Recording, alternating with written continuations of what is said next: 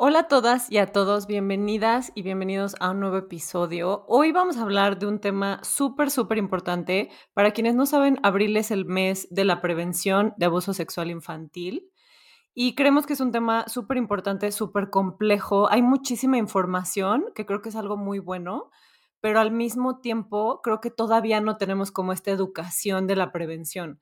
Entonces, vamos a platicar a fondo todos estos temas relacionados con niños y niñas y Vale nos va a presentar a nuestras invitadas de hoy. Muchísimas gracias por estar aquí, Maru y Maya. Eh, son personas que Clau y yo admiramos muchísimo. Voy a hacer un súper breve resumen de cada una porque son personas muy preparadas. Entonces, les presento a Maru. Maru eh, es psicóloga clínica en la NAWAC tiene una certificación en terapia asistida por equinos, una certificación en terapia asistida por perros, es atelierista de Reggio Emilia, ahorita nos explicas qué es eso. Este, es tiene un diplomado en crianza consciente, tiene una certificación en el escudo de la dignidad por Julia Borboya y que es justo el tema que vamos a tocar hoy, y tiene maestría en psicoterapia para niños y adolescentes.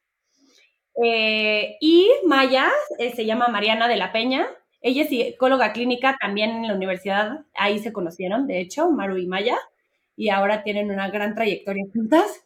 Eh, tiene una maestría en psicoterapia gestalt, tiene un diplomado en psicopatología criminal, tiene una especialidad en sensibilización de grupos, una especialidad en psicoterapia de niños, tiene un diplomado también en crianza consciente, también tiene, el diplomado, tiene un diplomado en educación emocional en niños, certificación en escudo de la dignidad del grupo de Julia Borbolla que una vez más es de lo que vamos a hablar ahora. Entonces, les agradecemos muchísimo por estar aquí. Como pueden escuchar, es gente muy preparada. Nos gusta tocar estos temas tan delicados con gente que se dedica verdaderamente a eso.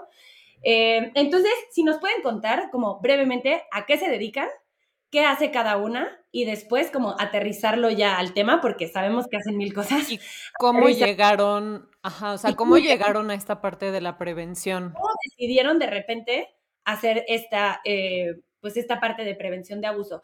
Que ojo, no solamente nos van a hablar de abuso sexual, el abuso se puede dar de muchísimas formas, entonces no nada más nos encasillemos a eso, sino que aprendamos a escuchar que existen muchísimas otras formas de abuso en niños. En esta ocasión vamos a hablar de niños, ¿ok?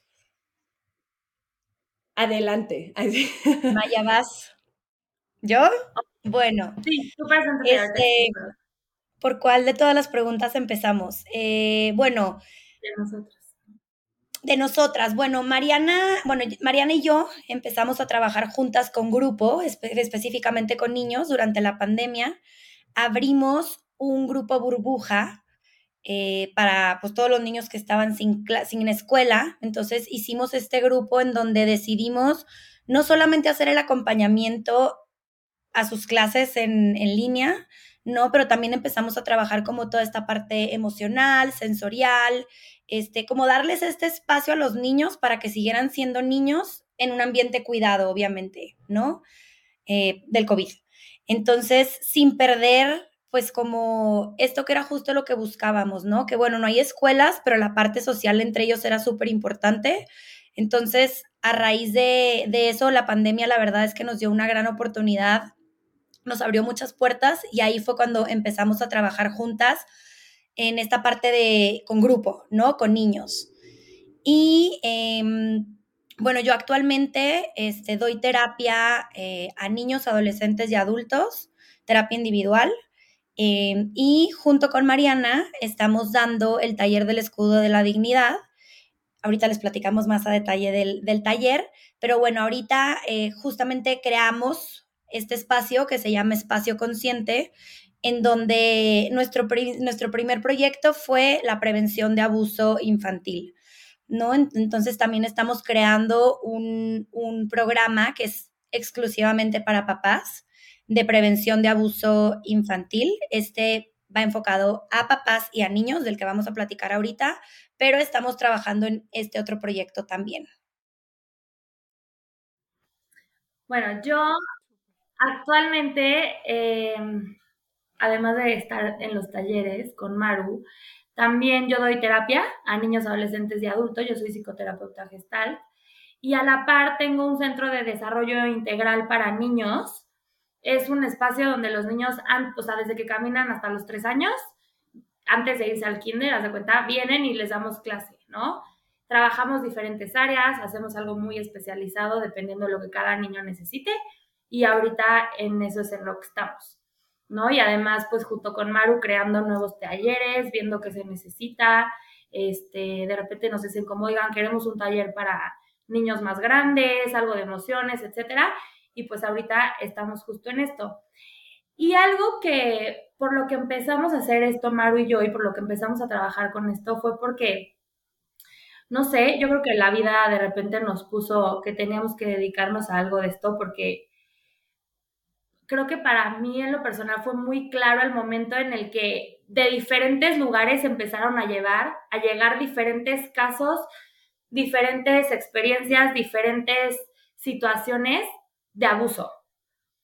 Entonces empezaron por pacientes, de verdad, una semana tuve tres casos de abuso, o sea, que, que, hablaron del tema del abuso, más de 30 años, dos más de 30 años, un adolescente, y dije, no puede ser, o sea, porque en la misma semana me está tocando trabajar el mismo tema.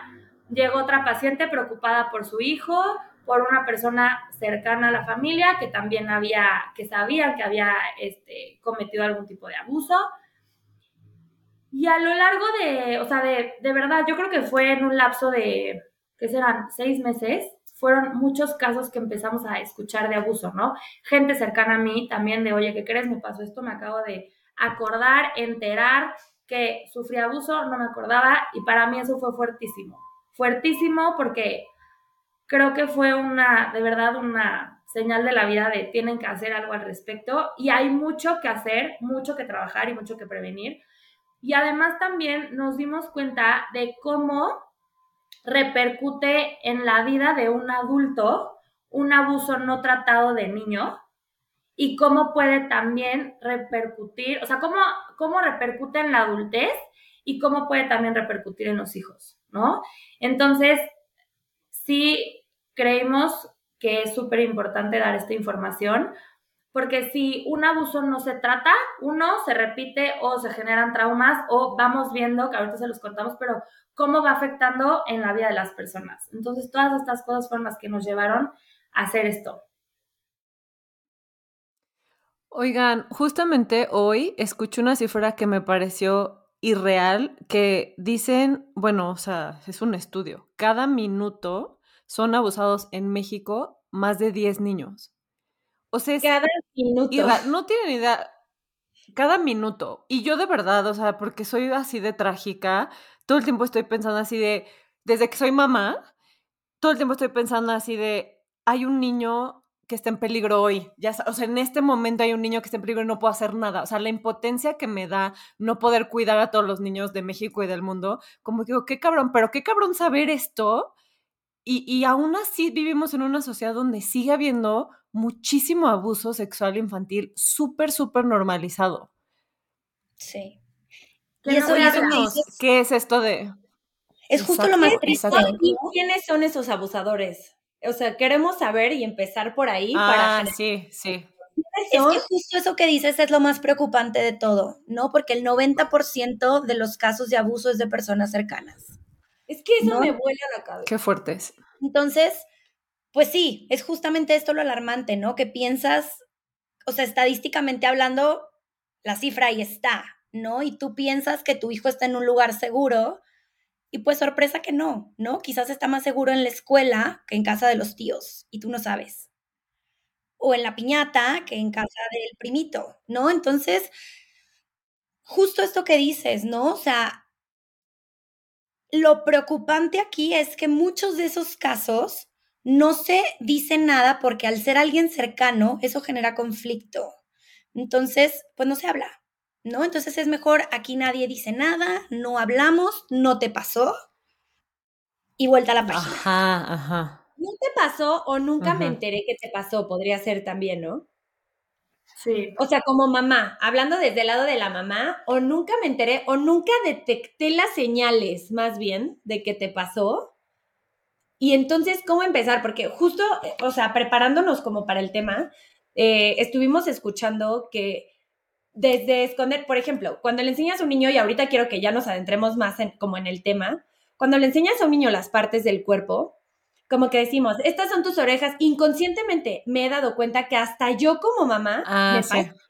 O sea, y eso que me siento medio preparada en el tema, ¿no? O sea, como que medio me he metido en ese asunto, decir, a mí como mamá me pasa que prefiero saltarme la- las partes, o sea, voy a decirlo de esta forma, y es, estoy bañando a mi hijo, y esas son tus orejas, y esa es tu nariz, y, esta, y, y estos son tus pies, o sea, aprendiendo las partes del cuerpo, me salto del ombligo a las rodillas, sin afán, o sea, porque yo vengo de esa educación. ¿Sí me explicó? Y después hago conciencia y le digo, no, ese es tu pene. Y así como caminas con los pies, haces pipí por el pene, punto.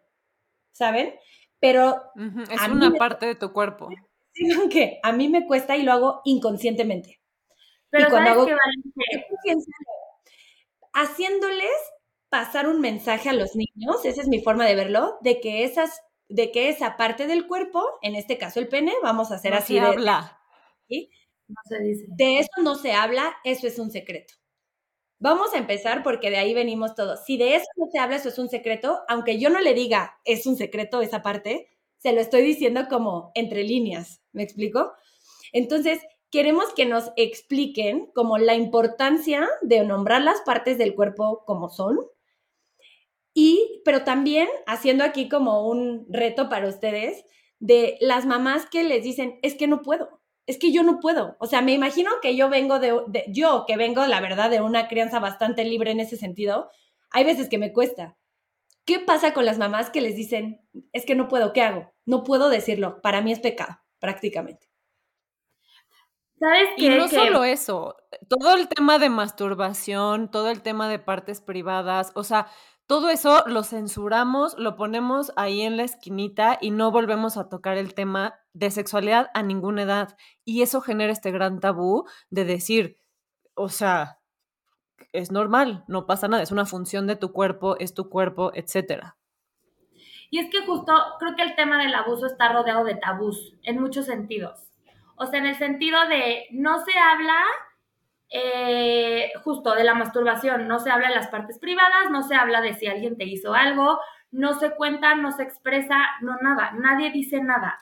No, incluso la palabra sexualidad puede causar para muchos papás como de, ¿qué dijo?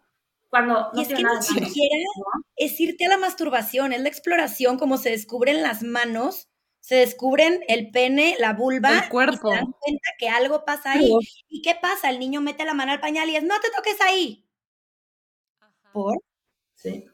No, o sea, ni siquiera, ni siquiera nos vayamos tocara una oreja. no nos vayamos a los tres años cuando ya empiezan las niñas, que te las encuentras en la esquinita de la mesa, ¿no? Frotándose porque se dan cuenta que se siente bien. O sea, antes, ¿no? Y a mí me pasa ahorita cambiándole el pañal a Constanza, que le abro el pañal y veo que quiere meter la mano y lo único que le digo es, mi amor, déjame te limpio y ahorita exploras. ¿No? Pero es como darles esta apertura Claro. a es normal explorar tu cuerpo porque que como papás es, wow, se descubrió la mano, ¿no? La primera vez que se ve la mano es como dices, ya se dio cuenta que tiene mano. Porque no nos puede parecer igual de normalizado el decir, ya se dio cuenta que tiene vulva, Claro. ¿no? Porque eso es algo nuestro como papás, no es algo de los niños. Los que, los que les satanizamos esas cosas a los niños somos nosotros.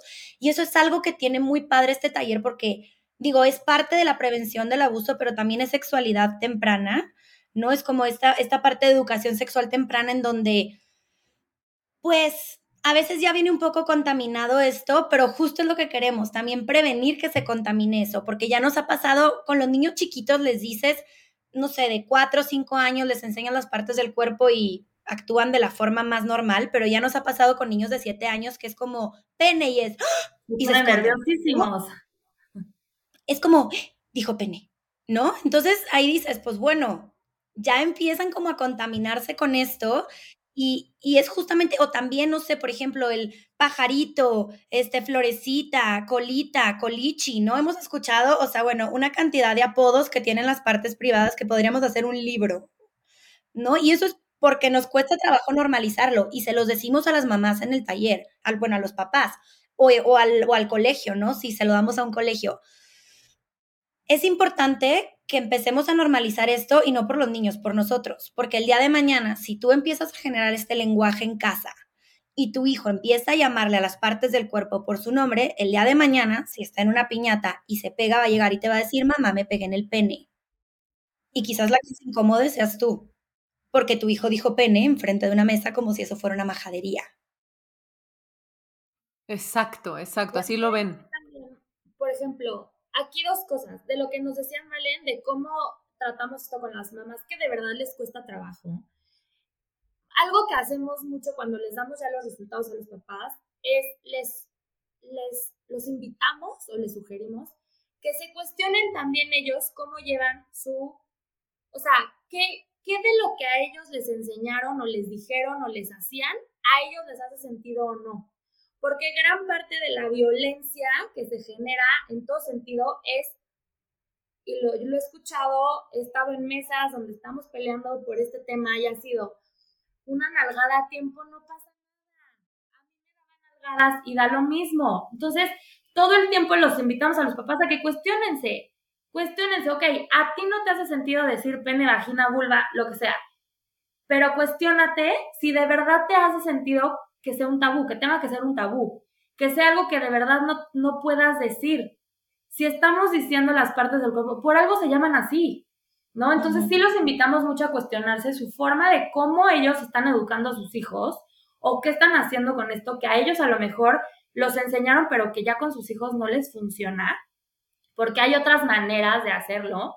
Y también que se, o sea, sí les decimos, empiecen a sentirse cómodos con las partes del cuerpo, porque además también, y lo hemos visto en muchos casos, el llamar a las partes del cuerpo por su nombre sí puede, puedes detectar un abuso con esto, ¿no?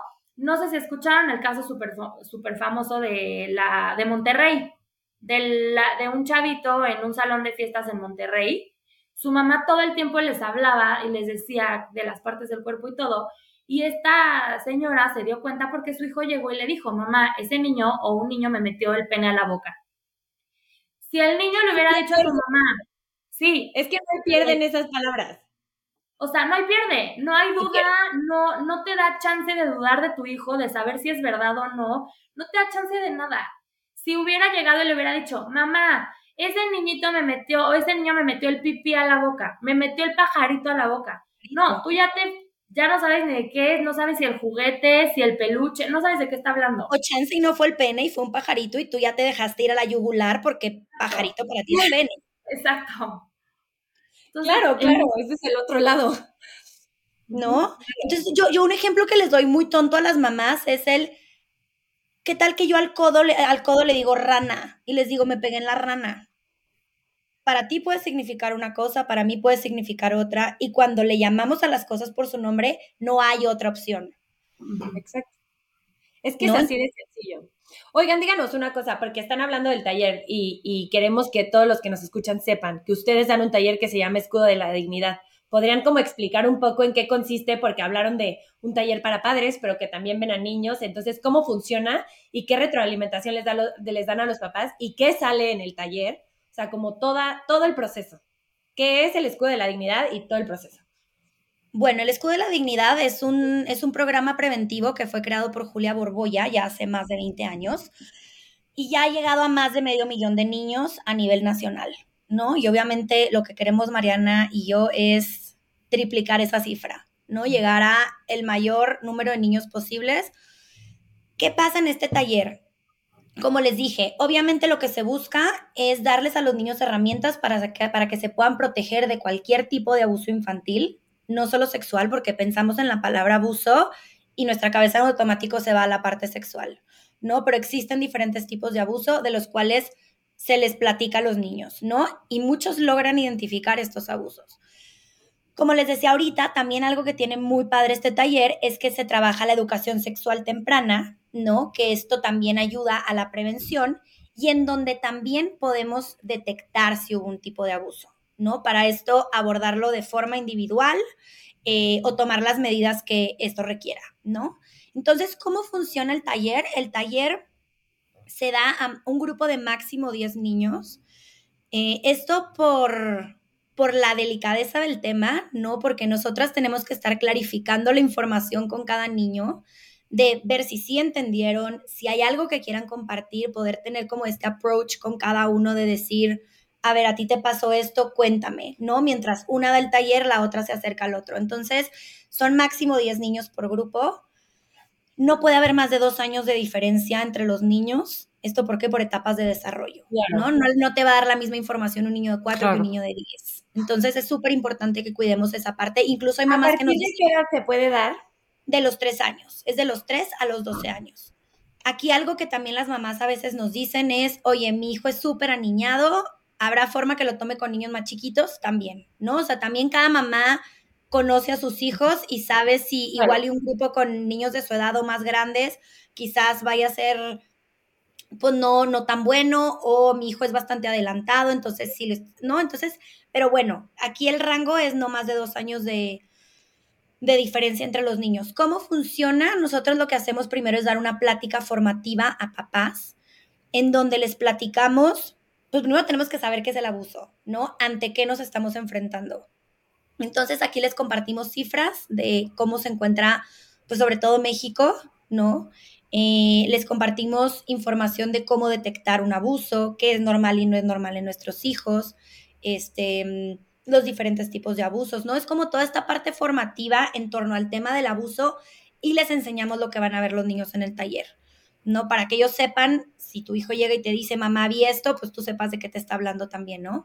Porque al final lo que hacemos aquí es generar un mismo lenguaje en donde solamente las palabras que usamos en el taller son para que los niños y los papás entiendan este lenguaje y sepan de que no hay pierde cuando hubo un abuso. ¿No? O sea, cuando los niños utilizan las herramientas del taller es como, no hay de otra. Si fue, fue. ¿No? Entonces es como este lenguaje en donde, como esto que hablamos de las partes del cuerpo, ¿no? Pero esto se da en los diferentes tipos de abuso. Entonces, ya que le damos este taller a los papás, después vemos de forma presencial a los niños. Es un taller de dos horas y media en donde tienen su cuaderno de trabajo y en donde vamos a su nivel, obviamente, dándoles toda esta información de una forma, pues yo la diría, o sea, como muy dinámica, ¿no? O sea, muy divertida hasta cierto punto, ¿no? Porque al final, pues no podemos perder de vista que son niños, que es un tema que puede llegar a ser complejo de compartir, ¿no? Yo me acuerdo cuando a mí me dieron mi primer taller de sexualidad, que salí traumada, dije, ¿cómo? Sí. Lo hacen mis papás, ¿no? Entonces, es de no hablar de nada, a de repente te echan de trancazo todo, ¿no? Entonces, pues sí es aquí como irles enseñando a los niños ciertas cosas, ¿no? Porque al final también es eso, ¿no? Irselos dando a su nivel y ir como mm, ayudándoles a que procesen la información. Entonces, ya después de esto, bueno, siempre estamos las dos dando el taller, una da el taller, la otra hace anotaciones. Aquí es, es entra como esta parte clínica que, que tenemos como psicólogas, en donde observamos el lenguaje verbal, no verbal, la información que dan los niños, como les digo, clarificamos toda esta información. Y después de esto, Mariana y yo nos juntamos para hacer un reporte para los papás de lo que vimos con cada uno de los niños en el taller. Ya sea si hay que trabajar partes del cuerpo, si hubo un abuso, es reportarlo a los papás, ¿no? Entonces se da toda una retroalimentación también de qué sugerimos seguir trabajando en casa o qué cambios sugerimos hacer en casa, ¿no? Porque al final, pues cuando nos enfrentamos o nos, nos exponemos a este tipo de cursos o talleres, no podemos salir siendo el mismo, ¿no? Tenemos que hacer estos cambios en casa porque si no, pues de nada sirve tomar esto. Es como les decimos a los papás, esto es como aprender a andar en bicicleta. Si deja la bicicleta estacionada, no les va a servir, no les va, no les va a servir de nada tener la bicicleta. Entonces, sí hay que seguir reforzando el tema, el, tema en casa, sí hay que seguir reforzando las partes del cuerpo, hay que seguir utilizando el lenguaje que se utiliza en el taller. Y aquí lo que sugerimos es, pues, si hay más hermanos, que lo tomen todos para que se vuelva ya el lenguaje de casa. ¿No? Entonces, pues un poco así es como, como funciona el taller. Nosotras lo damos de base en Polanco, en el centro de, desarrollo en el que, en el que este, está Mariana, pero justo es esto, ¿no? Es, nosotras queremos llegar al mayor número de niños posibles, entonces no tenemos limitaciones de, ya hemos ido a satélite, ya hemos ido a lo más verdes, este, ya hemos ido a otros lugares en Polanco, entonces a donde se necesite vamos, ¿no? No, no existe esta limitación de decir tiene que ser solamente en Polanco. Este, nosotras agarramos nuestro proyector, sillas, mesitas, cuadernos y a donde tengamos que ir vamos a dar el taller. Oye, y qué cañón, porque yo siento que debe ser obligatorio en las escuelas, o sea, como parte de... Me estaba acordando ahorita que dijiste de tu primera clase de sexualidad, güey. La mía fue en FAME, que era un centro como religioso aparte, o sea, como enfocado a la religión, y nos sentaron ahí a un grupo de niñas que ni nos conocíamos entre nosotras, y teníamos, yo creo que fácil 13, 14 años. Sí. Y, nos pusieron un, pene gigante en una proyección. Sí, sí, sí, sí. Ándale, enfocado aparte desde el punto de vista religioso. Entonces, güey, o sea, yo salí traumada, asustada, o sea, censurada, ¿sabes? O sea, todo mal. Y ese fue mi primer acercamiento a una plática de un adulto. sí, exacto, exacto. con culpa. Y ni había hecho nada, ya sabes. Es que no le estoy diciendo de broma. Directo a confesarte, literal, yo sí. Sí, sí. Y, es porque no está normalizado. Y, debería de ser desde antes. Sí, desde los tres años empezando por conocer las partes de tu cuerpo. Exacto. Oigan, y, ok, o sea, ¿por qué ustedes consideran que todos deberíamos de tomar este curso? O sea, bueno, todos como papás, obviamente ahorita, o sea, ¿por qué consideran que tenemos la responsabilidad de tomarlo? O sea, ¿cuál, es, digo, ya dijimos algunas cifras impactantes, pero, pero, ¿por qué consideran ustedes que los niños lo deben de tomar?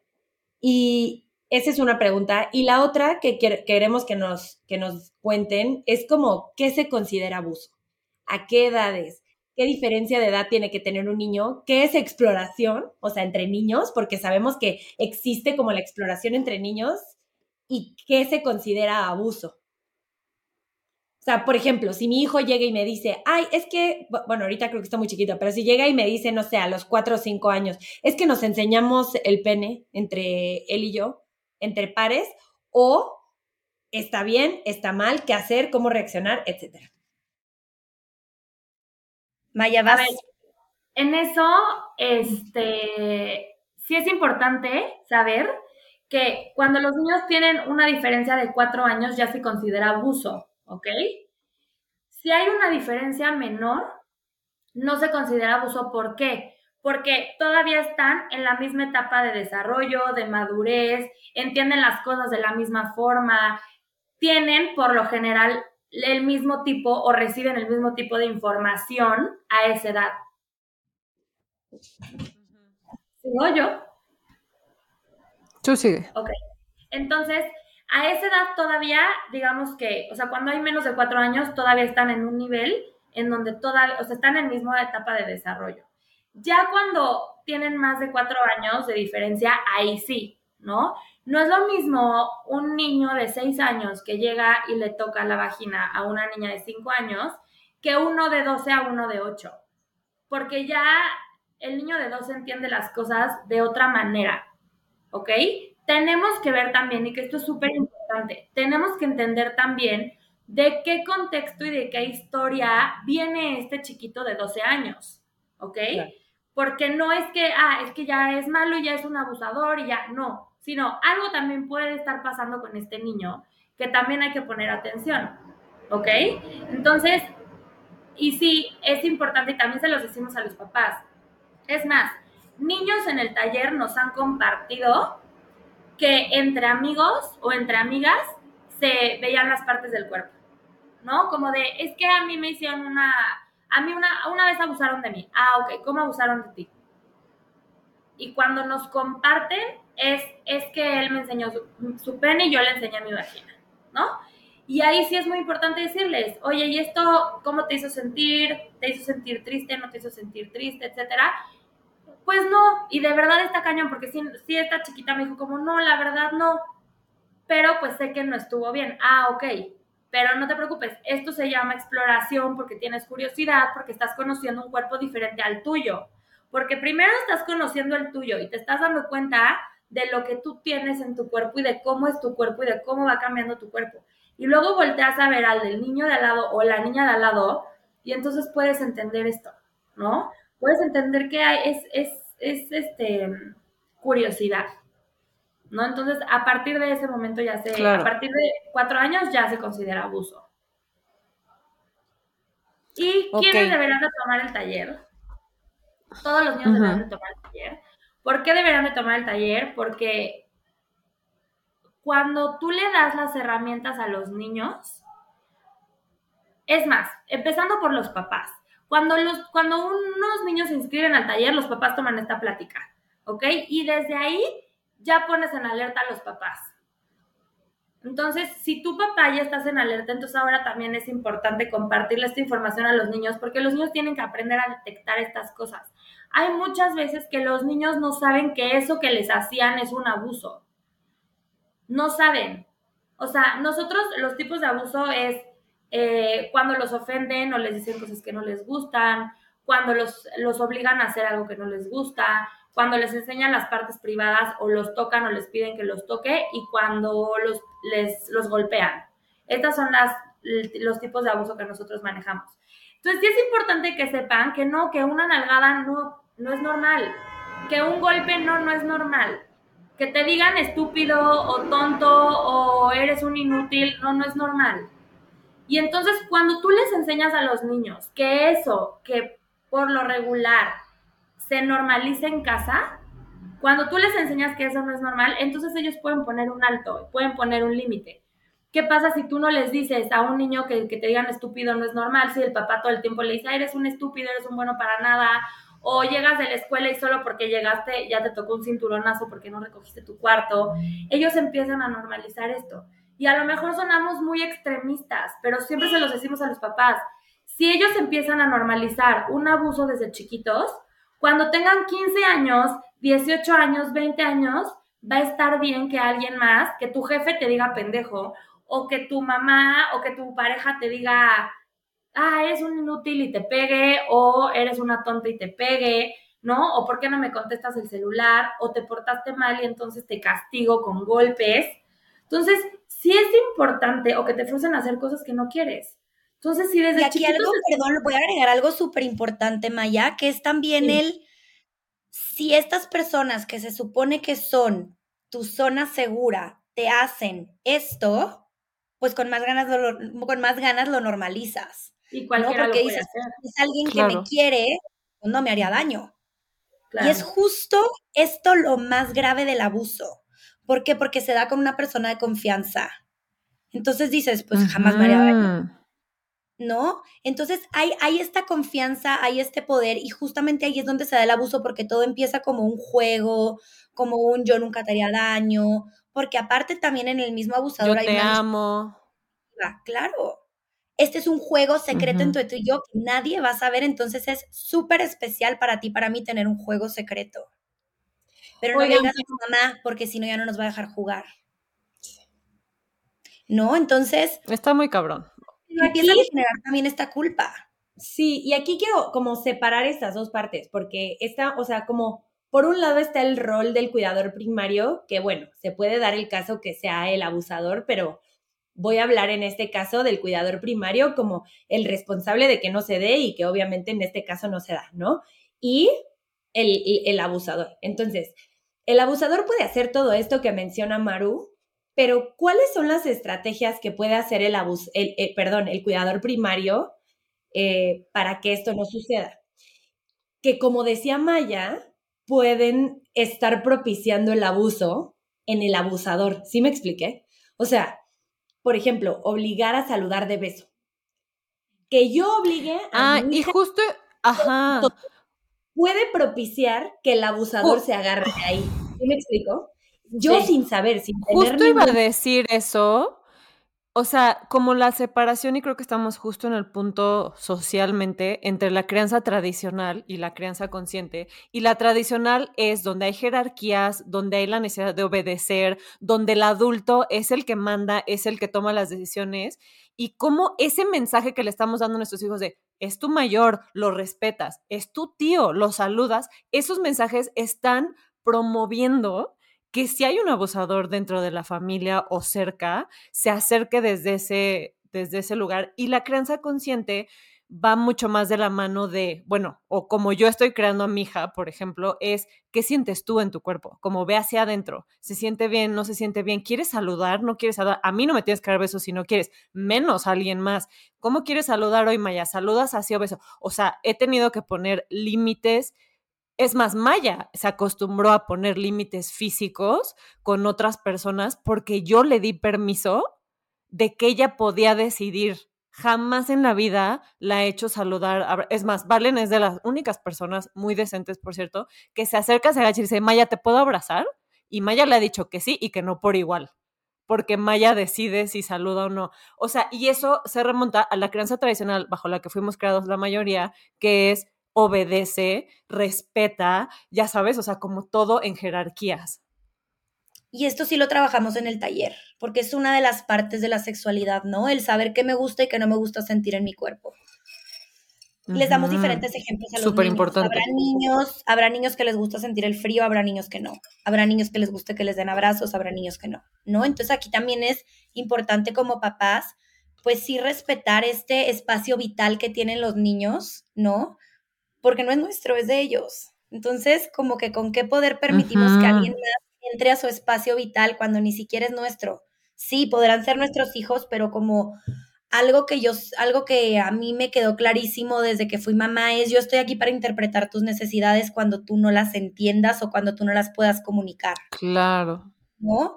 No sé, te estoy poniendo un ejemplo, digo, que están chiquitos y no saben hablar, está llorando, lo la trae cargando alguien más, está llorando, no se calma, pues obviamente su espacio seguro es mamá, ¿no? Entonces es como un mamá, necesito que me ayudes, alerta, algo me está pasando, ¿no? Entonces, los niños es muy importante que esto que dices, Clau, ¿no? Que los enseñemos a escuchar y a entender qué les gusta y qué no les gusta sentir, ¿no? O sea, yo incluso ahorita con, con Constanza, aún estando tan chiquita, le pregunto a alguien de que, ay, la, la quiero cargar. Yo volteo y le digo, ¿quieres que te carguen? Y a veces me dice que no. Entonces le digo, bueno, di hola con tu mano y al ratito cuando te sientas lista te cargan. No, porque desde aquí les empezamos a enseñar el tengo que saber hasta dónde quiero y hasta no, y donde no quiero es decir no. Yo. Porque nosotros nos decían, te, aguantas y saludas, ¿no? Y a veces hasta el pellizco te metían por atrás, entonces ahí era, o sea, triple. Claro, y aparte ahí también. Ah, les voy a contar una historia, perdón, Maya que, está muy de ad hoc a esta situación. Con Maya, justo una vez, el esposo de una amiga en una reunión la cargó por atrás. Maya tenía como tres o cuatro años. La cargó por atrás como por hacerse el chistoso. Maya se enojó, se bajó y vi perfecto cómo se puso como toda dura y le gritó, no me gusta. Y mi esposo volteó como buen papá social y dijo, ay, es tu tío, bla, ya sabes, no pasa. Y le volteé y le dije, no, sí pasa. A Maya no le gustó cómo la tocaron y tiene todo el derecho de decir no me gusta y yo estoy de su lado. Enfrente del señor, enfrente de mi esposo, o sea, me chuté a toda la fiesta el comentario, obvio todo el mundo me hizo jeta, pero vi los hombros de Maya cuando yo hablé por ella, se le relajaron otra vez. Y dije, esto es más importante para mí que quedar bien con esta bola de amigos, ¿sabes? es que ella sepa que ella manda, porque en ese momento la diminuchas y le dices, tienes que aguantar al señor porque es tu tío, no es tu tío, güey, y aunque fuera tu tío, ¿sabes? Sí. Claro. Y justo iba a decir que también cuando eres niño te enseñan entonces que lo que estás sintiendo no es importante. ¿No? O sea, es, tú ahorita no estás queriendo que te carguen, pero no importa, porque tu tío necesita cargarte porque sí, chistoso y necesita hacerte reír para él sentirse bien, y, pero lo que tú sientes no es importante. Entonces, de verdad, se vuelve un minimizar al niño, no escucharlo, no verlo. ¿Por qué? Porque socialmente pues tienes que quedar bien con todos, darle beso a todos, abrazar a todos, dejar que todos jueguen contigo, pues porque así es. Y ser amable. Y ser amable y saludar y ser educado, porque además si no saludas eres un mal educado. Sí, o sea, entonces sí está cañón porque desde, desde chiquito es enseñarles que lo que están diciendo es importante y que lo que ellos sienten es importante y es lo suficientemente válido como para que los demás lo tengan que respetar. Punto. Exacto. Oigan, ¿cuándo empezar? O sea, ¿qué le dirían a las mamás? O sea, mi primera pregunta como mamá, si yo estuviera en tu casa, exacto. ¿Cuándo empiezo? ¿Cómo empiezo? ¿Qué hago? Y, o sea, yo que, por ejemplo, que tenemos hijos chiquitos, pero si no empecé a tiempo, ¿qué hago? O sea, esos dos panoramas. Yo creo que puedes empezar ya. O sea, nunca es tarde. Yo creo que en cuanto los papás empiezan a hacer conciencia, a ser conscientes de esto, empezar. ¿No? No, no, no, Pero si puede empezar desde bebé. Si puedes empezar, o sea, 100% empieza desde bebé. Si no hay conciencia, empieza cuando haya conciencia. Pero si empieza desde bebé, como lo que decía Maru, desde que tú crees, crees que no te está entendiendo, que no sabe lo que le estás diciendo, no, sí. Desde chiquitos ellos empiezan a recibir esta información, así tengan un día de nacido. Entonces, y ahí te voy a hacer un paréntesis de cómo lo he hecho yo con Constanza. A ver, y a mí habrá gente que me había visto, me habrá visto bañarla y habrán dicho está loca. No, pero yo bañándola sí le decía, a ver, Constanza, ahora te voy a lavar tu vulva. Esto es un lugar que nadie te lo puede tocar más que papá y mamá cuando te bañamos, ¿no? O sea, hasta tú empezarte a hacer ese hábito de hablarle de eso, de tú decir las partes del cuerpo, porque yo normalizar. yo, no crecí diciendo vulva y vagina y no. Entonces, es empezarlo a normalizar para ti, empezarte tú a hacer conciencia de decir, esto que estoy diciendo es normal y tan normal, quiero que tú lo vivas desde tu primer baño, ¿no? Desde un te voy a cambiar el pañal, voy a abrir el pañal, porque esto es parte de lo que sienten en su cuerpo, ¿no? O sea, imagínense, pues lo que es que estés calientito y ¡fa! te abran el pañal así, es como, wow, el cambio de temperatura, ¿no? O sea, es desde ahí el ir como teniendo esta empatía con el niño de decir, me importa lo que sientes, ¿no? El irlos, irlos advirtiendo o preparando para lo que viene, porque al final eso les da contención y les da seguridad de saber qué viene. Maya, continúa. Sí, no, y justo es, es desde chiquitos eso. O sea, es tú empezar a acercarte a ellos y a tener tú ese propio lenguaje y a creer en eso. Y entonces se lo vas a transmitir a tus hijos. Y la verdad es que cuando los papás genuinamente creen en esto y saben por qué lo están haciendo y saben la razón y saben lo que va a beneficiar, les da igual lo demás. O sea, es como decías, sí, a lo mejor tú podrías pensar que parecías la loca porque le estás diciendo cada parte del cuerpo, pero no es cierto. O sea, loca para quién, ¿me explico? Para las personas que nunca lo han hecho, porque cómo le hablas de vulva a una bebé de tres años, de tres meses o de un mes o lo que sea, desde que los papás empiezan a creer eso, entonces los niños van a empezar a vivir con toda la naturalidad del mundo. Entonces, desde chiquitos empezar a hablarles de esto y enseñarles a poner límites. Y también voltearnos a ver a nosotros, ¿no? ¿Qué nos pasa con hablar de eso? ¿no? Porque muchas veces, como decía Maya al principio, es creencia nuestra, ¿no? Es, es a, a nosotros es a los que nos incomoda. Entonces, pues igual y voltearnos a ver un poquito qué nos está pasando a nosotros con eso como papás, porque desde nuestra conciencia, pues empieza la de los niños, ¿no? O sea, de, desde, mi, desde el lugar en el que yo me volteé a ver a mí como mamá, como papá, pues es desde el lugar en el que se lo voy a transmitir a mi hijo o hija. Claro, y hay algo que también vi que decía lo de ser consistentes con los mensajes que les das. Entonces, si yo siempre estoy promoviendo que ella se escuche a ella misma lo que le gusta, lo que se siente bien, lo que no, si hablo de las partes del cuerpo por su nombre, si el entorno donde está, porque yo tuve muchos rounds con mucha gente que decía otros nombres a las partes del cuerpo, les dije no. En esta casa y con esta niña se dice pene, se dice vulva, se dice vagina, se dice testículos, así no hay pierde y hasta dije, hice hincapié, así prevenimos el abuso sexual. Y literal, dicho y hecho. Entonces, es normalizarlo y hacerlo consistente. Tú siempre que le vas a cambiar el pañal, le pides permiso o le avisas lo que estás haciendo. Cuando lo bañas, dices sus partes. Yo con Maya hacemos el ejercicio. Mi amor, ¿cuáles son tus partes privadas? Ah, no, pompas, y otra vez, ¿y quién puede tocar tus partes privadas? ¿Quién puede tocar tu cuerpo? Y hoy en la mañana veníamos haciéndolo en el camino y me dijo, es que hay un niño que le gusta abrazarme y a mí no me gusta. Y le dije, mi amor, es tu cuerpo, tú decides. Y me dice, es que se pone triste y me acusa con la mis. Y le dije, ni modo, tú no estás a cargo de lo que él sienta, mi amor. Tú estás a cargo de lo que tú sientes y si se pone triste, ni modo, mi amor, se va a poner triste. Si le dice a la mis, estoy segura que la mis va a estar de tu lado porque sabe respetar tu cuerpo. ¿Sabes? O sea, como estar todo el tiempo, como, como les enseñas a lavarse los dientes, güey. o sea, sabes, como que es una actividad del día a día porque tiene que ser consistente. Y lo podemos decir con un ejemplo tan burdo como, como les enseñas a que, que los muerdan y morder no está bien. ¿Sí me, o sea, por ejemplo, en la edad en donde todos en la escuela se muerden. Y, y entonces, obviamente, tú tienes una reacción al respecto, porque una vez Patricio llegó con una mordida en el cachete que no les puedo explicar, o sea, no me tuvo que decir que lo mordieron para darme cuenta que lo habían mordido. La verdad, Patricio habló muy bien y me dijo, me mordió Alan. Así fue, ¿eh? Me mordió Alan. Entonces yo obviamente fui a hablar con la maestra, la maestra me explicó el contexto y todo. Ahora, antier, o sea, esto fue en, una escuela hace seis meses.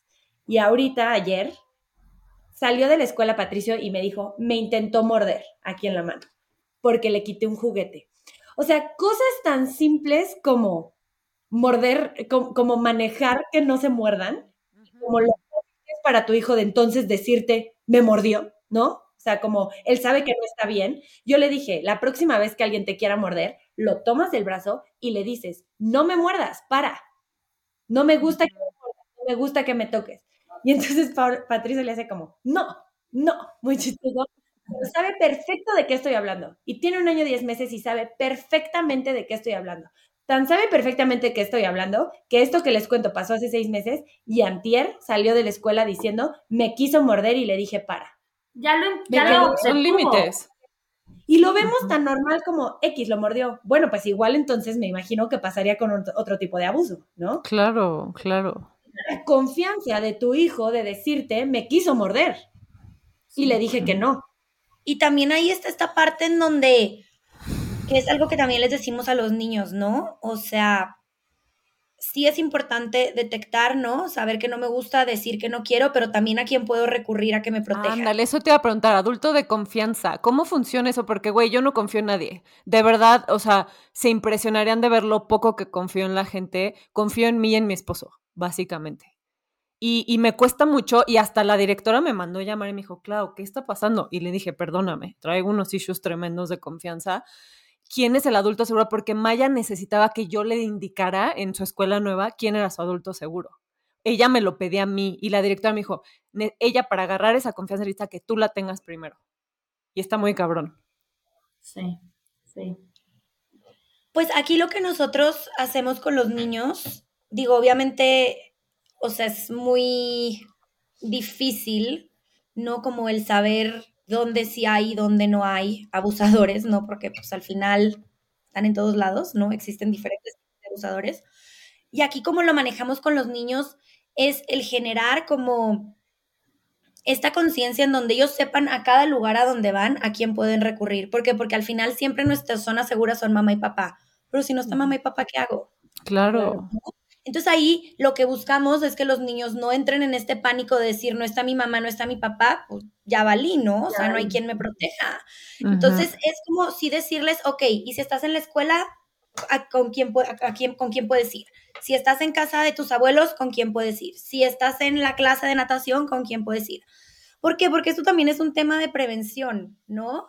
O sea, es como tú decir, bueno, pues yo sé que por esta calle, no sé, es un ejemplo muy tonto, pero asaltan mucho y agarras tu, tu gas pimienta porque pues sabes que puede pasar, ¿no? Entonces, para los niños es como traer a la mano esa información, ¿no? No es como el, existen estos diferentes tipos de abuso, sé cómo se siente cuando es un abuso, sé que tengo que pedir ayuda, sé que tengo que decir que no, sé que tengo que pedir ayuda, pero también a quién se la pido, ¿no? Entonces es como darles como llenarles la mochila con todas las herramientas para que a donde vayan se sepan Número uno, por su sistema de seguridad personal, que son ellos, que es el taller, ¿no? Es el sistema personal, que es en el que yo sé que yo puedo poner un límite, yo sé que yo puedo decir que no.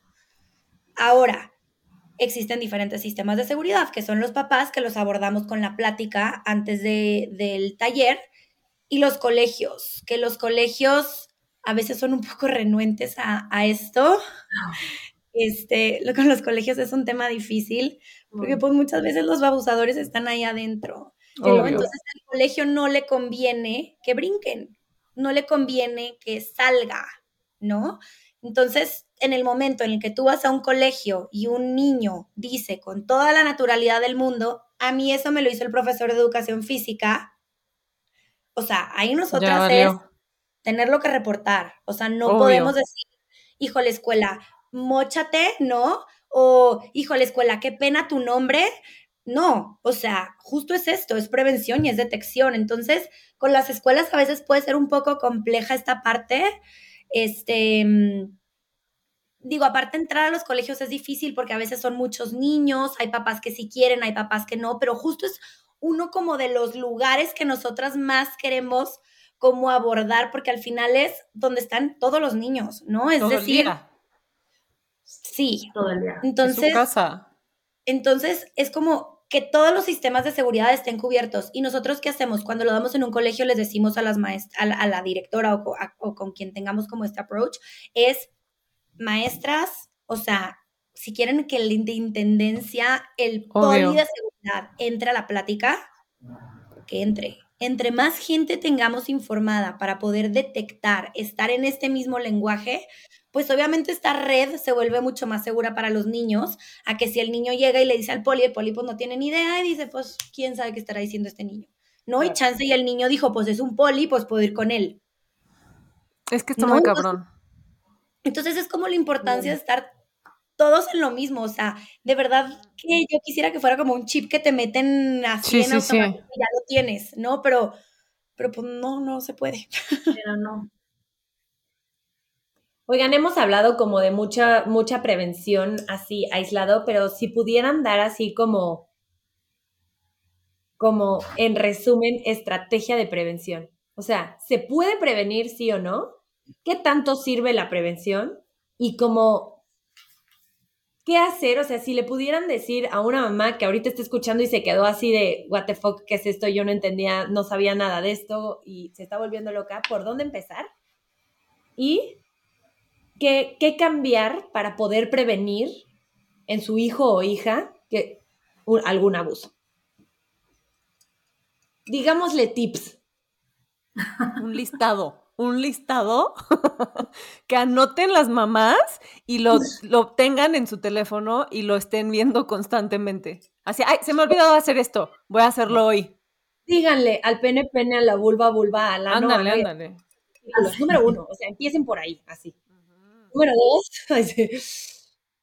a ver, yo creo que hablando, hablando tal cual de ok, ya, unos papás que ya quieren hacerlo y quieren trabajarlo, ¿no? Porque si no, primero les diré a los papás, ustedes revísense y vean cómo andan en estos temas, qué historias traen, qué creencias traen, qué tabús traen, para que ellos primero hagan conciencia, los papás que de plano están, o sea, que esto es un tema totalmente nuevo y nunca se han cuestionado en qué lugar están, porque hasta mí, Mariana, estando en este taller, me tocó cuestionarme yo también en dónde estaba, ¿no? Entonces desde ahí los papás que no tienen mucha conciencia. Y ya que hay conciencia, yo les diría, lo más importante, y o sea, para empezar, nombrar las partes del cuerpo por su nombre. Sin pena, sin jiji, jaja, no. Como adultos, nombrar las partes del cuerpo tal y como son. Dos, este, sería también cuestionarnos cómo estamos nosotros educando a nuestros hijos. ¿Qué les estamos diciendo a nuestros hijos? Porque a veces también es algo muy fácil, muy sencillo, pero por ejemplo, síguele y te voy a dar una nalgada, ¿no? Entonces, cuestionarnos qué lenguaje estamos teniendo con nuestros hijos, qué les estamos diciendo, cómo lo estamos expresando. Otro punto también importante creo que sería si soy congruente con lo que estoy haciendo o no estoy haciendo. O sea, tengo que checarme a mí si yo estoy siendo congruente o no, porque de nada me sirve no darle nalgadas a mi hijo, pero sí decirle a mi esposo que es un inútil, ¿no? Entonces, de nada me sirve. O yo a mí misma decirme, ah, qué pendeja es porque tiraste el agua. Entonces, de nada me sirve no, o sea, no, no hablarle así a los demás si mi hijo está viendo que yo me estoy hablando así. Claro. Otra cosa importante también justo darle voz a los niños. O sea, sin pena, sin nada. Primero son los niños, no lo que hagan los demás, no como no, sin miedo a cómo reaccionan los demás, sin miedo a qué van a pensar, porque muchas veces, como lo decíamos, muchas veces con tal de que el tío no se siente incómodo, el amigo no se siente incómoda o mi amiga no se siente incómoda, yo prefiero callarme y que mi hija se siente incómoda. Entonces, lo primero es, necesito que mi hija sea la primera y yo encargarme de proteger a mi hija o a mi hijo de que ella sea la primera persona que no se va a sentir incómoda. Los demás me valen. Y los demás tendrán que ver Voy a pausar aquí tantito porque te literalmente te voy a citar algo que nunca se me olvida que platicamos tú y yo una vez, Maya, que es primero te creo y luego mm. investigo. y a nosotros nos criaron diciendo primero investigo y luego te creo. Eso es algo que te lo juro que se me quedó grabado en mi mente. Nunca me, voy a olvidar. De verdad, quiero que se les quede a todos, porque primero te creo a ti. Tú tienes voz y primero te creo a ti y luego investigo, pero yo te creo. Esto me lo dijo una amiga hace mucho y como que en ese momento yo no estaba en nada de esto. Y de repente me hizo sentido, genuinamente me hizo sentido cuando entendí todo esto. Y dije, ah, ok, ya entendí. O sea, obviamente en ese momento lo entendí, pero cuando lo empecé a vivir desde aquí y me di cuenta y empecé a escuchar tantas historias de gente que neta no le creían, la callaban, o no, no es importante, o estás exagerando, o cómo tú te, te va a hacer eso. Cuando... Y ahí no creo, ¿cómo crees? Obvio. su abuelo. Jamás en la vida, ¿no? Y hasta los niños, ¿cómo? Los abuelos no hacen eso. ¿Cómo? Los papás hacerte o algún abuso, no, para nada, no hacen eso. Entonces, desde ahí, o sea, esa frase se me quedó muy grabada porque si es lo primero que les decimos, siempre créanle a sus hijos. Siempre, siempre, siempre, es lo más importante. Todo, lo que Justo vi un vi un documental que entrevistaron a puros abusadores convictos, o sea, pedófilos abusadores sexuales convictos en Estados Unidos, y la o sea, la respuesta unánime de todas las entrevistas que les dijeron, "¿Cómo cómo ayudarías ahora a que no abusen de más niños. Y todas las respuestas fueron, escuchen a sus hijos. Sus hijos les están diciendo con sus palabras o con sus acciones que hay un abuso. Es la única forma en la que vas a demostrar que hay un abusador, porque tu hijo te lo va a decir, va a encontrar la forma de decírtelo, aunque sea más chiquito, no sepa usar sus palabras. Los niños lo comunican y tú tienes que estar al pedo para agarrar ese mensaje. Y a partir de ese momento, esa es la realidad, esa es la verdad absoluta y es eso, ellos te lo están diciendo de una u otra forma y tú también tienes que conocer a tus hijos, observarlos, tener esa comunicación y esa conexión con ellos para saber si se están portando diferente. Hay señales cuando hay abuso. Y es que esto te habla desde el vínculo, ¿no? O sea, porque pues si no hay vínculo, pues cómo te das cuenta. Exacto, exacto. Y que eso sería también, creo que otro tip importante. O sea, generar en sus hijos la confianza para que se puedan acercar a ustedes. Porque por más que llamen a las partes del cuerpo como las llamen, si el niño o la niña no confía en sus papás porque lo van a regañar, porque no le van a creer, por lo que sea, no se van a dar cuenta jamás de que hay un abuso. Entonces también que puedan detenerse un poco al enojo, al grito, al por qué hiciste y entenderlos y escucharlos. ¿No? Por ejemplo... Y aquí algo... Ah, no, termina. Es que voy a contar un caso tuyo, Maru. de una paciente tuya. Cuéntalo, cuéntalo. Cuando le contaste a la mamá que tu paciente te dijo algo de una persona que no le caía bien de la familia, que no le gustaba cómo jugaba con ella. ¿Y qué fue la primera reacción de la mamá? Ay, no, está inventando. Es que ya sabes que los niños son súper imaginativos y justo ella está en esta edad donde donde no, a ver, le encanta decir que tiene superpoderes, ya sabes, casi, casi. Entonces, pues justificando. es súper cercano a ella, entonces no pasa nada. Y a Maru y a mí se nos, o sea, decíamos que no podemos creer cómo la mamá ni siquiera, ni siquiera fue el darle el beneficio de la duda. lo voy a checar. Lo voy a checar. Nada, fue un no rotundo, un esto no pasó y no creo. Tal cual. Es que siento que eso es lo cabrón. Bueno, pero si la niña le está, está diciendo que no le está gustando ese juego es por algo, ¿no? Y, sí, como más curiosidad. Y algo que es súper importante, que te voy a robar la frase ahora yo a ti.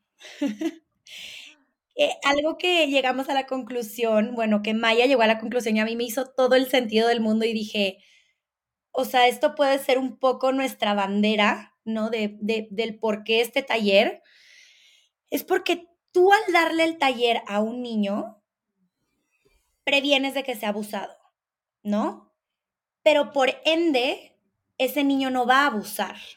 Mm, O sea, tú al prevenir un abuso estás previniendo un abusador. ¿Por qué? Porque cuando no se trabaja un abuso se puede repetir la conducta. Entonces, para nosotras es como una satisfacción enorme el decir, hoy 10 niños ya tienen la información. Quizás de estos uno se va, se va a... Uno, tal vez me fui muy chiquita, ocho tal vez, ¿no? Se les van a... No, todos, porque al final no es abuso sexual solamente, ¿no? Es él me pegó, él me insultó, él me, me forzó, ¿no? Todos se van a exponer a situaciones de abuso en algún punto de su vida, pero la van a saber frenar la van a saber frenar. Y justo mamás nos han marcado después y nos dicen, es que se los prometo que lo veo empoderado. Qué o sea, era un increíble. niño que le quitaban el juguete y no decía nada, ¿no? Que si quería jugar a algo y, y los demás decían, no, lo tuyo no, no, o sea, como un niño mucho más introvertido, me dijo, el otro día lo vi en una piñata, decirle a otro, no, y yo con eso dije, ya para mí con eso valió el taller Ya. Poner límites. piel chinita de decir, es que ahí Claro. está. O sea, es justo esto, es darle a los niños las herramientas porque es también el decirles, tú te puedes cuidar, ¿no? O sea, no es buscar que sean niños sobreprotegidos porque al final el mensaje es el mismo, es tú no tienes la capacidad de cuidarte, la sobreprotección. Entonces es darles las herramientas porque al final no podemos estar siempre, no podemos estar encima de ellos, no podemos estar, traer 80 personas atrás. Y entonces, pues, ¿qué podemos hacer? Darles las herramientas para que ellos sepan detenerlo y decirlo. Sí. Oigan, y por ejemplo, justo le, le mandé un voice note a Valen porque me traumó escuchar una historia en un podcast de una chava que abusaron de ella a los 14 años. Y digo, güey, no mames, o sea, yo estoy aquí con una niña de 5 años tratando de darle las herramientas, etcétera, y, y va a estar en riesgo hasta qué pinche edad, bueno, a todas las edades, en realidad, porque el abuso, eso es lo cabrón, o sea, hay abusadores para todos y para todas. Pero, o sea, quiero pensar que en un mundo ideal donde estamos informándonos de esto, donde estamos tomando estos talleres, los papás estamos preocupados, que sí tiene que haber un punto en el que Maya no va a ser víctima de, un abuso sexual a los 14 años porque trae una, un- una historia de prevención y de conocer, o sea, sí se puede evitar cuando son más grandes este tipo de abuso de el tío juguetón, me explico, porque obviamente de un este como asalto o algo mucho más intenso, pues nadie estamos protegidas, al final todas somos vulnerables, en especial las mujeres, pero sí hay como una evolución en la que yo cuando mi hija tenga 14 años, sepa que mínimo ya no se la van a pendejar de abuso, ¿me explicó? O sea, que va a saber en su cabeza y va a tener la madurez para, para detectar y decir, este güey no se me acerca, porque es mi profesor de natación, ¿sabes? Es que puede ser cualquier persona. Claro, o sea, el tema de reforzarlo, porque es una niña que en teoría ya tiene las bases, ¿no? no, se- no- Ujú, no es- no está en blanco, por así decirlo, pero, o sea, como cada cuánto reforzarlo mientras va creciendo en las diferentes etapas del desarrollo, como cómo cambiar el lenguaje, yo creo que es algo súper complejo. Por ejemplo, aquí el taller, pues esta información, y es la misma información para todos desde los 3 a los 12 años, ¿no? Y muchas mamás nos dicen, el próximo año lo vuelve a tomar. Y les decimos, no es necesario que lo tomen cada año si ustedes lo hacen en casa, Ujú. porque no se les va a olvidar, ¿no? O sea, nosotros les podríamos decir a los 5, a los 6, a los 7, a todas las edades. No, no es necesario que los niños tomen el taller a todas las edades si en casa lo refuerzan. Entonces, sí, por ejemplo, y lo, lo que les decimos es, si quisieran que lo volviera a tomar, pues a lo mejor esperarse. Si ahorita tiene 6 años, espérense a los 8, 9 años, ¿no? 10 años, dependiendo de qué tanto lo refuercen. Claro, el taller llega hasta los 12 porque a partir de los 12, 13, 14, la información que les damos, pues ya no les podemos poner la película que les ponemos a los niños porque nos van a decir que es esta jalada. O sea, ya no les, no les va a hacer el mismo sentido, ¿no? Entonces a esa edad, pues se tiene que hacer y hablar de otra forma, ¿no? El abuso, por ejemplo, también ya va un poco más dirigido a redes sociales, bueno, no a redes sociales, sino a la tecnología, a lo que los celulares, los juegos, Facebook. Ya también empezamos, cuando los niños empiezan a crecer más, ya les empezamos a hablar también de, ok, por acá también puede pasar un abuso, ¿no? Entonces, reforzarlo siempre, solamente que los papás pues sí tienen que estar informados de cómo le voy a explicar ahora a mi hija de 14, 15 años, ¿no? No se lo puedo explicar como se lo explicaron a los 5. Entonces también es irse informando de ahora qué necesita saber tu hija, ¿no? Y a, y a lo mejor enfocarse un poquito más. Vas a empezar a salir, van a empezar a ver vas a empezar a tomar o van a empezar a tomar tus amigos, van a empezar a viajar solos, van a empezar a esto. Estas son las situaciones que pueden pasar. Así te puedes poner en riesgo, pero así también te puedes prevenir y así también te puedes cuidar, ¿no? Y seguirles. Yo creo que eso hace toda la diferencia porque ya tienes como esta intuición de saber, de decir, mm, esto no me está latiendo, me voy a ir. Ya aprendí a escuchar a mi cuerpo. Ajá. Porque está el sexto sentido que te dice, esto no me está gustando, ¿no? Entonces, ¿pero por qué? Porque ya hay un, ya hay un, sí, un cimiento antes del saber escucharte que te gusta, que no te gusta, ¿no? El en qué situaciones te expones o no, porque al final aquí estamos hablando de un vínculo de apego seguro en donde idealmente hubo estos papás que te escucharon, hubo estos papás que hablaron de los temas de prevención, que hablaron de las partes del cuerpo, entonces ni siquiera tendría que, o sea, sería como ya un poco el dar por hecho que tienes esa información porque al final es algo con lo que vives en el día a día.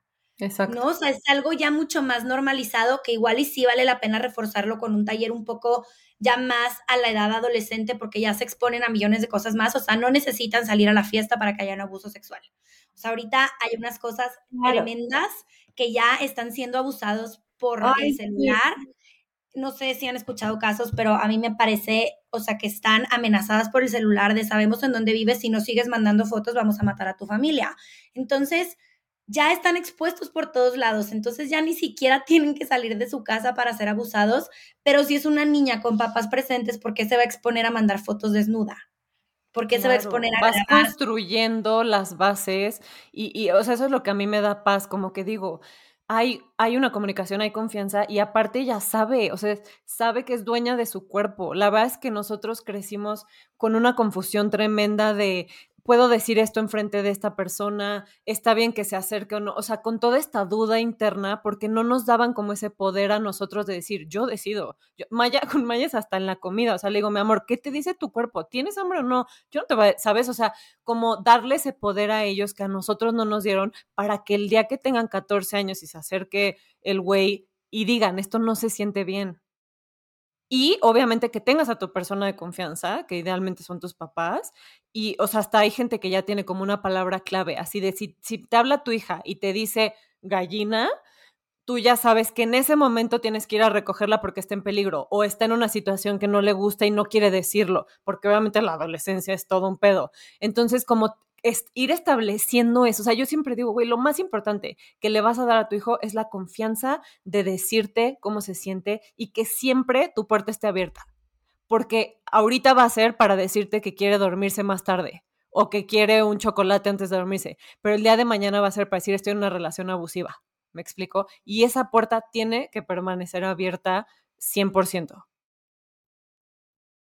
Así es. Oigan, qué increíble lo que hacen. De verdad, Está cañón. Eh, sí, está muy cañón y más gente como ustedes que se dedique a, difundir este mensaje y ayudar a que este mundo sea un poquito mejor para los niños, sobre todo. Como Clau y yo decimos casi en todos los podcasts, esto es para las generaciones futuras. El sistema está roto, en realidad. Vivimos en una sociedad eh, que tiene muchas cosas buenas, pero que también tiene muchas cosas malas y tiene muchas cosas malas ocultas como esta. Exacto, mucho secreto y abre los ojos y no lo puede creer. Que sean familiares, que estén dentro de tu círculo, que es más probable que abuse de ti un familiar a que te violen en la calle. Y las mamás están preocupadas porque las niñas salgan en minifalda para que no las violen en la calle. No es que no se preocupen, sí me explico, pero es que el verdadero problema está en casa, casi siempre, o cerca de casa. Entonces, esto, una vez más, lo he dicho en muchos podcasts, pero es que hablamos de muchos temas así, no respeta generalmente estrato social. Se da en todas las casos, ¿ok? O sea, porque hay muchas personas que te dicen así como, bueno, pero eso de que el papá en la sierra de Chiapas, yo escuché un caso. No, no. Aquí a la vuelta de la esquina. En todos lados. Lo que pasa es que es un tema del que no se habla, porque es muy difícil, es un tema tabú. Pero. No, y socialmente, o sea, pues es como, ¿cómo vamos a decir? ¿Cómo vamos a meter al tío a la cárcel? ¿Cómo vamos a, no? Entonces, pues ahí ya es como ponerte una etiqueta social de la familia en donde el tío abusó de la niña y es pues mejor no decimos nada. A ver, yo tengo una pregunta de eso, porque en algún momento me informé, bueno, o sea, tenía hasta mi mejor amigo en el DIF, porque diario le hablaba con mis múltiples preguntas, pero mi pregunta es, ok, tú eres un papá consciente, mamá consciente, se acerca a tu hijo y te dice esto no está bien, algo pasó, tú proteges, le crees primero, proteges, ¿qué acciones? Porque a mí me dieron muchos consejos muy diferentes. Eh, ¿Qué acciones tomas a partir de eso? Porque sé que mucho, o sea, ni siquiera está este, anotado cuántos abusos hay en realidad porque no se reportan. ¿Cuál es la situación ideal después de un abuso? Porque sé que el sistema de justicia de nuestro país es muy revictimizante, más llevar a tu hijo, hija, al Ministerio Público, a la Fiscalía. Es un, tengo una amiga que lleva en ese proceso y es el abusador es el papá de la niña. Y lleva en ese proceso más de tres años y como el güey tiene dinero, paga para que los peritajes salgan a su favor y ya tiene visitas no supervisadas otra vez con su hija. ¿Cómo le haces, güey, para proteger a tu hija, pero que se haga justicia, pero que, que estés en un sistema justo? Porque no, o sea, no hay apoyo, no hay. Yo hasta practicando con ella, le dije, es que no están a nuestro favor, porque no nos están ni siquiera prometiendo que van a proteger a nuestras hijas y nosotras así estamos haciendo el trabajo de ir a denunciar. ¿Me explico? Me hierve la sangre, o sea, les puedo explicar. Está muy cabrón. Uf, es que es un tema muy delicado ahí porque, pues sí, al final, tema legal es, es complejo, pero bueno, si en esa parte no podemos proteger, por lo menos en la parte emocional, sí. No, digo, lo ideal es siempre primero alejar al niño del abusador, no permitir que se le acerque. No, eh, nosotros justamente trabajamos con una fundación que se llama Metamorfosis, en donde ellos dan como todo el, apoyo post abuso, ¿no? Ya que se, tienen, ellos tienen psiquiatras, psicólogos y abogados, en donde se da como todo este, este apoyo, este, pues de los diferentes... Multidisciplinario.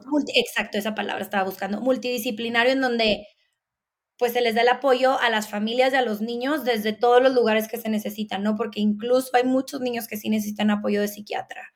No hay muchos temas de ansiedad, se puede tener, detonar un trastorno alimenticio, este, o sea, N mil. O sea, podríamos hacer una lista inmensa de qué puede pasar con los niños, incluso el suicidio, ¿no? Entonces, eh, Me pues gusta eso que dices del apoyo emocional porque siento que, ah, o sea, justo hablando de traumas en, en, algún otro episodio, dijimos, es, bueno, y después leyéndolo con la doctora Becky, dice, no es el trauma como tal, porque el traumas vas a tener, te van a pasar cosas culeras en la vida, es cómo se manejó en tu casa, en tu familia, en tus personas, ese trauma, es hablarlo. Yo, a mí me llovieron casos de gente muy cercana que fue abusada y que nunca habló de eso hasta 30 años después.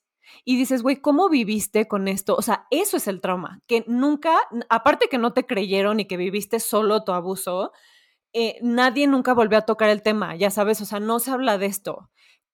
Está cañón, pero ese acompañamiento, yo creo, emocional, es mucho más importante que cualquier otra cosa, además obviamente de la protección máxima de, de la personita, ese acompañamiento emocional de, que se sientan protegidos y de que se sientan validados y que sientan que importan y que lo que te pasó importa y no se va a repetir en la medida obviamente que lo entienden según la edad que tengan, porque pues tampoco te vas a sentar con tu hijo de tres años a explicarle, ¿sabes? Pero sí, sí hay formas, o yo he encontrado formas como de hacer entender que hubo cosas que no estuvieron bien y, y lo vi en el podcast que le mandé a Valen, de decir, gracias por contármelo, no estuvo bien, tú tienes la razón. En muchos casos yo he validado a Maya de cosas que me ha dicho de nanitas que le contaban unas historias horribles en la escuela y Maya fue la única niña que se acercó a decirme de 11 niños las historias que les contaban y le dije, mi amor, lo que ellas hicieron estuvo mal, no por ser adultas tienen la razón, corrieron a la nanita. Y le dije, y por eso ya no trabaja ahí, porque no era seguro que estuviera ahí. Entonces, como que le di ese poder de decir, tu voz importa y crea cambio, ¿sabes? O sea, siento que eso es súper, súper importante eh, como para que ellos se sientan con esa confianza y superen como esta prueba tan cañona que es el abuso. Es que, ¿sabes qué, Clau? Creo que, y, o sea, creo que la, toda la diferencia en cómo se va a vivir un abuso es esta. O sea, es cómo se maneja al momento del abuso. Sé que es muy difícil y como lo estamos diciendo ahorita, y de todos los pacientes que yo he visto, claro que ahorita llegan y me dicen, Mariana, eres la primera persona a la que le platico que hace 20, 25 años abusaron de mí, yo tenía 9 años, ¿no? Eres la primera persona, ¿por qué? Porque pues no tenía una red de apoyo a quien se lo pudiera contar. Entonces, o se lo conté a mi mamá y no me creyó y me dijo que había sido mi culpa porque soy hombre y entonces me echaron a mí la culpa, ¿no? Entonces, toda la diferencia yo creo es en que ya que dimos toda la confianza a nuestros hijos para que nos cuenten, o a los niños que están cerca de nosotros para que nos cuenten, entonces ahora es, sí te doy a ti también todo el apoyo que necesitas para, para, para pasar este trauma o para que a medida de lo posible lo puedas trabajar y puedas seguir teniendo un desarrollo sano, puedas seguir creciendo, lo puedas trabajar, no te conviertas tampoco tú en abusador, porque eso también puede pasar si no se trabaja, y sepas que, y sigas la vida, ¿no? O sea, como, y en algún momento cuando la persona esté lista, así es que está lista, sin rencor, sin nada, y dándole vuelta a la página. Pero todo está en el apoyo que los papás y los cuidadores le dan al momento del abuso, porque si no ahí se quedan estancados y ese es el problema, que si pasan años, años y nunca hicieron nada, y nunca lo trabajaron. Sí. Hay gente que, que, lo bloquea, inclusive, o sea, ni siquiera hay esa conciencia de que hubo un abuso. Totalmente, totalmente. Hay gente que se da cuenta millones de años después y, y aquí también es como el, el, saber qué les pasa a los niños después de que hubo un abuso, ¿no? Porque pueden bloquear por completo esta parte sexual o se pueden volver niños súper sexualizados. O niños que son seductores, que es como pues sí, seductores al final que dices que hace una niña de cinco años siendo seductora cuando ni siquiera conoce esa parte sexualizada. Sí, de dónde. De ella, ¿no? Entonces dices, mm, está extraño, ¿no?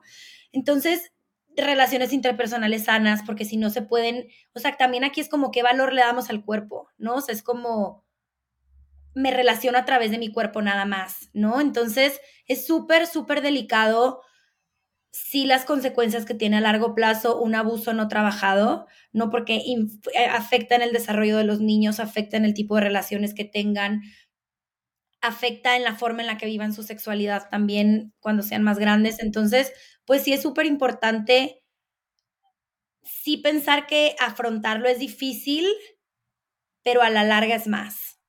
Claro. O sea, en el momento no ha de ser nada fácil, ¿no? No ha de ser fácil el, porque también entra esta negación como mamá, ¿no? Y esta culpa de decir, cuando te lo dicen, ¿no? Es esta negación de, pero no, pero claro que no, no, porque dices, ¿cómo demonios no estuve ahí? ¿Cómo, cómo, lo, per, ¿Cómo lo permití? ¿Cómo no me di cuenta? ¿No? Entonces, muchas mamás cuando pasa esto, entra una culpa tremenda e incluso lo niegan, ¿no? Entra como esta resistencia de decir, no estoy pudiendo con esto, entonces mejor no pasó.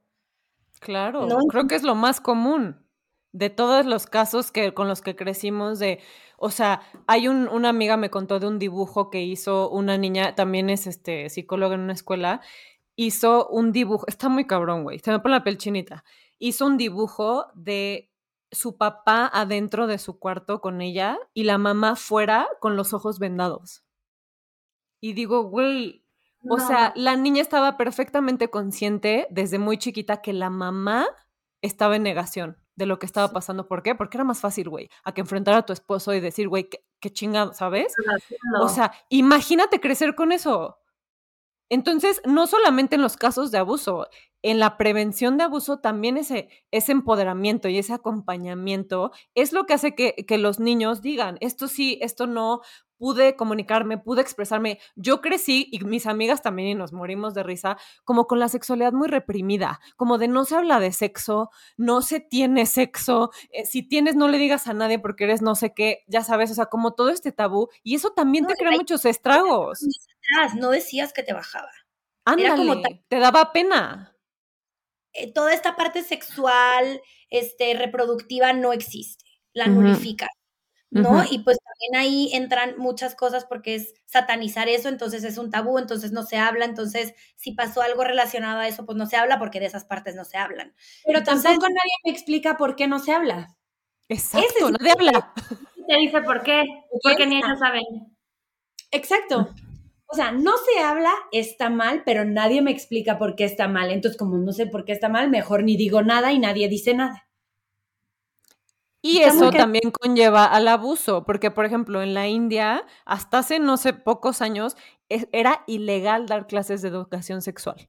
O sea, entonces tú eres un niño adolescente que tiene impulsos y ¿qué haces? Literal como un animalito, vas y violas y por eso en la India hay violaciones cada 20 segundos. Creo que violan a una mujer cada 20 segundos. ¿Por qué? Porque traen todo esto reprimido, no saben cómo comunicarlo, expresarlo, no tienen idea. Entonces van y abusan de las mujeres porque literalmente son como animales en celo. Y esa es la mala, la no educación y la no conciencia de lo importante que es hablar de todo esto, empezando por pene y vulva. Tan fácil. También esto es algo que pasa en los colegios, ¿no? Es como si se van a hablar de las partes del cuerpo. Ah, entonces ya no. Qué cañón. Es que, ¿sabes qué? Parece que estamos en el siglo del, o sea, en el, nacimiento. O sea, sí, sí, la edad media, qué hor o sea, cuando escucho estas cosas, de verdad se me abren los ojos decir, no puedo creer que hay escuelas que te siguen diciendo que no le vas a decir al cuerpo cómo se llama el cuerpo, como el libro de medicina dice que se llama. Y creo que México es ahorita el número uno, ¿no? En abuso sexual infantil. Y en pornografía infantil. Y en pornografía infantil. Y la pornografía, aparte, creo que el 80% es en las escuelas, o sea, que les toman las fotos en las escuelas. La pandemia hizo que esto se disparara de una forma impresionante. Y la, sí, la violencia, todo todo. Qué locura. Porque cuando los niños salían de casa, pues era cuando se iban a su lugar seguro, ¿no? O sea, era, a su casa. me voy a la escuela, entonces ahí estoy más seguro. Y ahora, pues todos encerrados, pues imagínense. Ay, no, güey, qué impotencia me da. O sea, ¿qué, ¿qué, no daría yo por proteger a todos los niños, güey? De verdad, o sea, me maltripea. Pues ya esta forma. Exacto, ya tenemos un medio que va avanzando y qué chingón, porque te juro es algo que todas las escuelas necesitan y los papás necesitamos exigirlo, porque si no la escuela probablemente no lo va a hacer, va a ser incómodo. Pero si nosotros como papás llegamos... Yo sé que es mi responsabilidad, no puedo responsabilizar, responsabilizar a la escuela de algo que me toca a mí como papá. Exacto. Exacto, empecemos por nosotros. que las escuelas deberían de tenerlo como una materia de cajón, ¿no? El tema de prevención no está pasando, pero bueno, yo como papá sí puedo y, tengo la responsabilidad de llevar a mi hijo a que aprenda todo lo que nos está enseñando en el colegio. Y para allá vamos. Y creas conciencia. Ustedes es un costal de arena, o sea, de verdad, eh, que se abran estos espacios, creo que ya vamos pasos adelante, agigantados adelante, y que ustedes cada vez lleguen a más personas. Voy a dar su información, ¿ok? Porque necesito que todo el mundo tome este curso. Sí.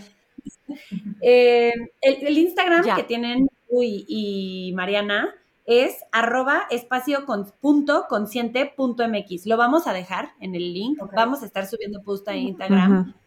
Ahí se vea la información. Ellas nos permitieron eh, compartir sus teléfonos, no los voy a decir aquí, sí, como en el radio, ¿no? Los ponemos aquí. Llame ya.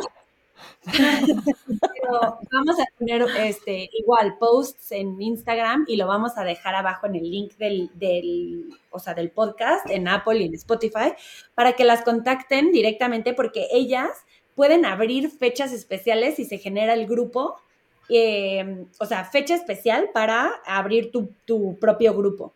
Entonces, si se juntan un grupo de mamás, está increíble con hijos de la edad para que tomen el curso, tanto los papás como los, como los niños. Y también ¿Y para que también nos son ayuden- consultas individuales? Sí, Sí. Ok, Sí. porque si hay una mamá que dice, puta, algo me brincó de lo que escuché, está pasando esto con mi hijo, más vale, siempre, más vale ir con un experto y, y como curiosidad, ¿sabes? O sea, decir, esto no me gusta, no es normal, vamos a explorar qué más hay, desde el lugar de quiero conocer mejor a mi hijo y qué está pasando, y alguien que es experto en el tema te puede asesorar y decir, vamos a seguir por esta línea o vamos a ver qué está pasando. exacto. Sí. Y nada más, muchísimas gracias. Eh, nos pasamos un poquito del tiempo, pero creo que este tema verdaderamente lo merece. la pena. Una hora más. Sí, exacto. Pero- Pero vamos a, a- a estar subiendo como cachitos de información resumida también para, para que quede todo súper claro. Mil, mil, mil gracias, Maru y Maya, por regalarnos este tiempo. No saben la agenda que Gracias. de verdad. Tienen o Coordinar sea, a cuatro mujeres empoderadas no fue fácil.